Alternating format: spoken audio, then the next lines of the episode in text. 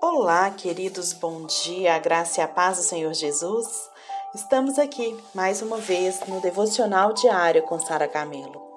Hoje, dia 27 de julho de 2021. Vamos começar hoje um estudo do livro Gente como a Gente, do pastor Max Lucado. Pastor Max Lucado, ele é autor, ele é um autor com mais de 125 milhões de livros vendidos no mundo. E esse livro dele é muito curioso, porque é um livro que tem o título Gente como a Gente.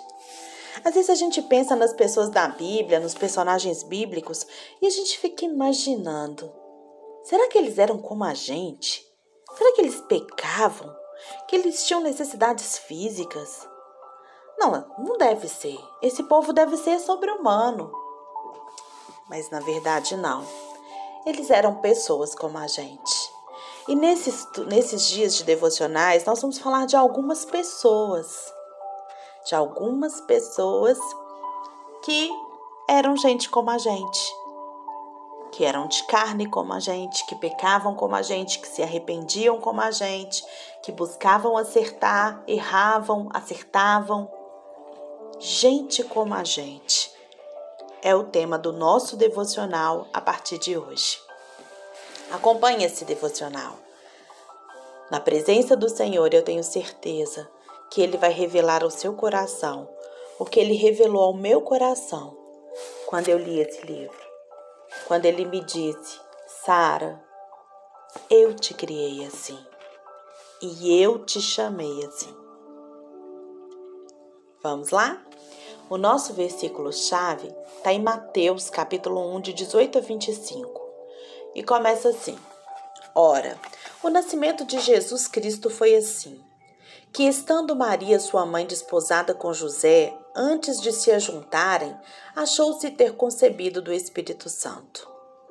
Então José, seu marido, como era justo e não queria infama, infamar, intentou deixá-la secretamente. E projetando ele isto, eis que em um sonho lhe apareceu um anjo do Senhor, dizendo: José, filho de Davi, não temas receber a Maria, tua mulher, porque o que nela está gerando é do Espírito Santo. E dará à luz a um filho chamado, que, e chamarás o seu nome Jesus, porque ele salvará o seu povo dos seus pecados. Tudo isso aconteceu para que se cumprisse o que foi dito da parte do Senhor pelo profeta, que diz: Eis que a Virgem conceberá e dará à luz a um filho, e chamá-lo-ão pelo nome de Emanuel, que traduzido é Deus conosco. E José, despertando do sono, fez como o anjo do Senhor lhe ordenara e recebeu a sua mulher e não conheceu e não a conheceu até que deu à luz a seu filho, o primogênito, e pôs-lhe por nome Jesus. Bom, gente, os espaços em brancos que existem entre os versículos bíblicos, eles constituem assim um solo muito fértil para vários questionamentos, não é mesmo? É difícil a gente ler as escrituras sem sussurrar algo como: eu fico imaginando. Nossa, eu fico imaginando se Eva não tivesse comido daquele fruto. Mas e se a Eva tivesse comido mais daquele fruto? Eu fico imaginando se Noé conseguiu dormir durante aquela tempestade. Eu fico imaginando se, se Jonas, se ele gostava de estar lá no, no peixe. Será que ele gostava de peixe? Será que Jeremias tinha algum amigo? Será que Moisés ele evitava passar pelos arbustos? Será que Jesus contava piadas, gente? Será que Pedro algum dia tentou caminhar de novo sobre as águas sem a presença de Jesus? Ah, a Bíblia ela é uma cerca repleta de buracos através dos quais a gente pode dar uma espiada. Mas a gente não consegue enxergar o cenário direito. Trata-se de um bloco de anotações todo colado, colado com retratos de pessoas em seus encontros pessoais com Deus, mas nem sempre registrando o resultado dessa interação. esses personagens ali dentro de uma história, de uma história que tem a maior importância. Mas no final a gente não sabe o que aconteceu com eles. Assim a gente é obrigada a se perguntar, não é? Será que quando aquela mulher que foi flagrada em adultério, ela voltou para casa, o que, que ela disse para o marido dela? Depois que o endemoniado foi liberto, o que, que ele passou a viver para faz, fazer para viver? Depois que a filha do Jairo foi curada, ela se arrependeu? Gente, são muitas especulações, são muitas hipóteses que a gente pode levantar, não é verdade? Você encontra em todos os capítulos pessoas como essas, pessoas comuns. Mas nada, gente, nos instiga mais, diz o Max Lucado aqui no seu livro, como os personagens que surgem e desaparecem diante do nascimento de Cristo. O dono da hospedaria, será que ele estava ocupado demais para receber Deus? Nossa. E os pastores? Será que ele ficou ali, que eles ficaram cantarolando aquela canção que eles ouviam os anjos cantarem? E os sábios que seguiram a estrela, o que, que significava adorar um bebê, gente? E José? Ah, especialmente José. Gente, eu tenho, como Max Lucado aqui, eu também tenho várias perguntas para fazer para o José. Você, José, você brincava com Jesus? Você deixava ele, ele ganhar quando vocês jogavam? Você já ergueu os olhos em uma oração, José, e viu Jesus te ouvindo? Não, José. O que aconteceu com aqueles homens sábios depois que eles presentearam Jesus? E sei, José. O que, que aconteceu com você? Só tem mais um relato na Bíblia lá falando de quando Jesus tinha 12 anos, mas e aí? E a sua vida? Todas essas perguntas passam pela minha cabeça e eu sei que também passam sobre a sua. Mas entre todas as minhas perguntas, a primeira seria sobre Belém. Eu gostaria de saber sobre aquela noite na estrebaria. Gente, posso imaginar José naquele lugar. Os passos iluminados pela lua, as estrelas brilhando no céu, a distância, Belém brilha lá na escuridão. E lá está José esperando com paciência do lado de fora de uma estrebaria. Do que, que ele estava pensando? Ele estava ali, Jesus estava nascendo, o que, que ele estava pensando ali? Será que ele ofereceu para Maria o melhor que ele podia? O maior conforto? Será que Maria pediu José para sair? E será que José achou que isso era a melhor coisa que ele podia fazer? Naquela eternidade entre o pedido de Maria e o nascimento de Jesus, no que, que José estava pensando? Ele caminhou a noite inteira olhando as estrelas. Será que ele orou? Por alguma razão, eu não consigo imaginar José no silêncio, gente. Eu vejo José agitado, andando de um lado para o outro, e em determinado momento ele mexe a cabeça, balança os braços e começa a dizer: Pai, não era bem isso que eu tinha em mente. Será que, que ele disse para Deus? Pai, não foi assim que eu planejei. De jeito nenhum. Meu filho nascendo numa estrebaria. Não foi assim que eu imaginei que seria, pai. Uma caverna com ca... ovelhas e buracos, palha e feno, minha esposa dando à luz apenas como as estrelas, como testemunha da sua dor. Não foi assim que eu imaginei mesmo, Senhor. Eu queria a família toda reunida, eu queria os avós aqui, os vizinhos se amontoando do lado de fora para ver o meu filho nascer. Eu queria o som do primeiro choro do bebê enchendo a casa, tapinha nas costas, risos e muitos júbilos. Eu achei que seria assim. A parteira colocaria meu filho nos meus braços e todo mundo aplaudiria. Maria poderia descansar, depois a gente ia celebrar.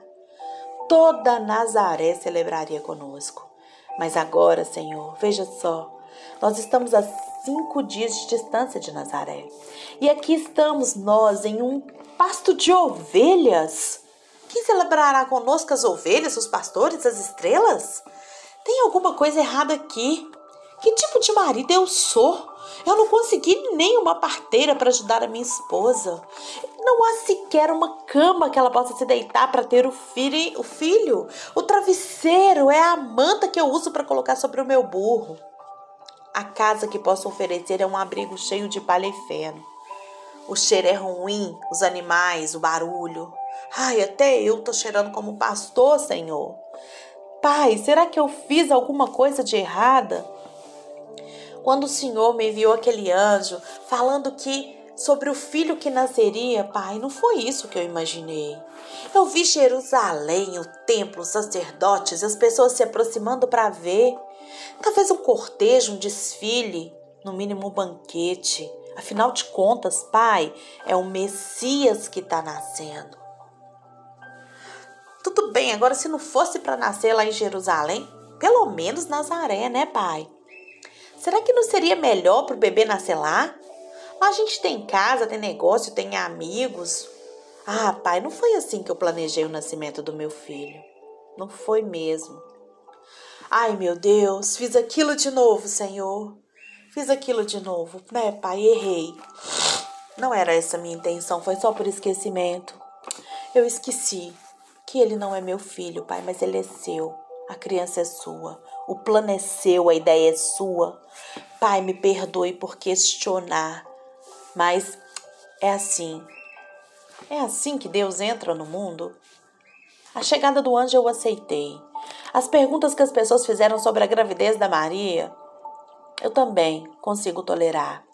A viagem a Belém, tudo certo. Mas por que o nascimento de, de um bebê, pai, numa estrebaria? Pai, a Maria vai dar à luz daqui a pouco. Não é uma criança qualquer, mas é ao Messias. É o próprio Deus. Foi isso que o anjo me disse, é nisso que a Maria acredita. E Deus, meu Deus, é nisso que eu estava, que eu quero acreditar. Mas eu tenho certeza de que o Senhor me entende. Não é fácil, parece muito, muito esquisito isso tudo. Não estou acostumado com tanta coisa fora do lugar. Eu sou um carpinteiro. E como carpinteiro eu junto peças, eu coordeno todas as coisas. E gente que monta peça, pai, não está acostumado com surpresa. A gente gosta de ter um plano. A gente gosta de ver o plano antes de começar. Contudo, desta vez, não sou eu quem está montando e nem construindo, pai. Dessa vez eu sou apenas uma ferramenta um martelo nas suas mãos, um prego entre os seus dedos, uma talhadeira à sua disposição. Esse projeto é seu e não meu. Acho que é uma bobagem da minha parte, Senhor, eu questionar. Perdoa-me, Senhor, perdoa-me por todo esse conflito dentro de mim. Essa coisa de confiança não é uma coisa muito fácil para mim, não, Deus. Mas o Senhor nunca disse que seria fácil, não é verdade? Só mais uma coisa, Pai. Sabe aquele anjo que o Senhor mandou Daria para enviar outro? Se não puder ser um anjo, pode ser uma pessoa, só para eu não ficar sozinho aqui, pai. Para eu ter companhia. Pode ser o dono da hospedaria, um viajante, até um pastor. Eu fico aqui pensando: será que José, gente, fez uma oração desse tipo? Talvez sim, talvez não. Mas sabe o que eu acho? Que é provável que você já tenha feito. Você já esteve na mesma situação de José? o conflito entre aquilo que Deus diz e aquilo que faz sentido. Você já fez o que o Senhor mandou só para depois só para depois ficar na dúvida se tinha sido mesmo antes de tudo uma ordem divina? Você ficou olhando para um céu obscurecido pela dúvida? Então, talvez você já tenha falado, feito essas mesmas perguntas que José pode ter feito. Você perguntou a Deus se você estava no caminho certo? Perguntou a Ele se você deveria virar para a direita ou para a esquerda? E depois perguntou se esse esquema todo fazia parte de algum plano? As coisas não funcionam muito do jeito que você achava que elas deveriam funcionar, não é mesmo? Cada um de nós sabe o que é atravessar a noite procurando uma luz. Não do lado de fora de uma estrebaria, mas quem sabe na antessala de um pronto-socorro, no acostamento de uma estrada, no gramado, bem cuidado de um cemitério. a gente já fez essas perguntas. Questionamos os planos de Deus e ficamos ali tentando imaginar o que Deus faz, por que, que Deus faz as coisas assim. O céu de Belém, ele não foi o primeiro a ouvir os clamores de um peregrino confuso. Se você está questionando as coisas como José, deixa eu te sugerir uma coisa: haja também como José, haja como ele, obedeça. Ele obedeceu quando o anjo chamou. Ele obedeceu quando Maria explicou o que estava acontecendo. Ele obedeceu quando Deus o enviou. Ele foi obediente a Deus, ele foi obediente quando o céu estava claro e quando o céu estava escuro. Ele não permitiu que uma confusão em sua mente o impedisse de obedecer. Ele não sabia tudo o que estava acontecendo, mas ele fez o que sabia que tinha que fazer.